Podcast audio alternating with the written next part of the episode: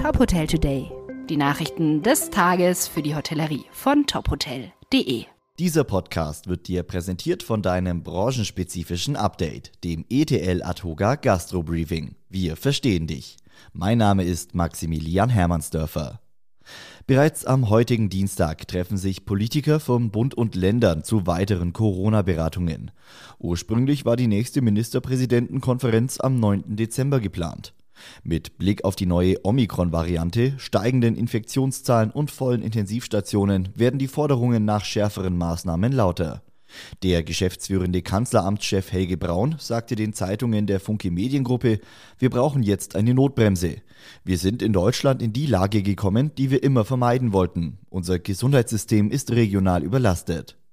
Auch der saarländische Ministerpräsident Tobias Hans fordert bundesweit einheitliche, notbremsende Maßnahmen. Dies könne als letzter Schritt auch ein Lockdown sein. Nach Ansicht von Volkswirten führender Finanz- und Wirtschaftsinstituten steht der deutschen Wirtschaft ein harter Winter bevor.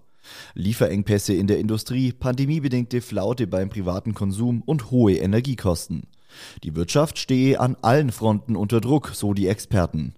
Statt einer Aufholjagd zum Jahresende droht ein Nullwachstum.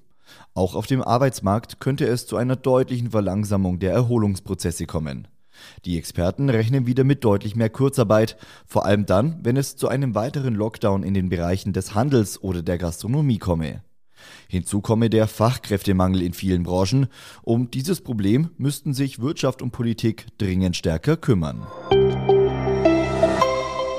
Das Hotelunternehmen Accor hat die Vertragsunterzeichnung für ein neues Hotel der Marke Greed in Berlin verkündet.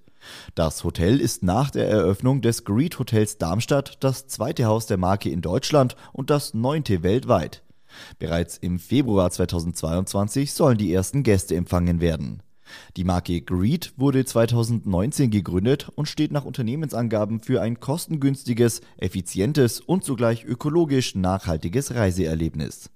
Dies spiegelt sich auch im Greet Berlin wider, das unkompliziert mit den öffentlichen Verkehrsmitteln zu erreichen ist.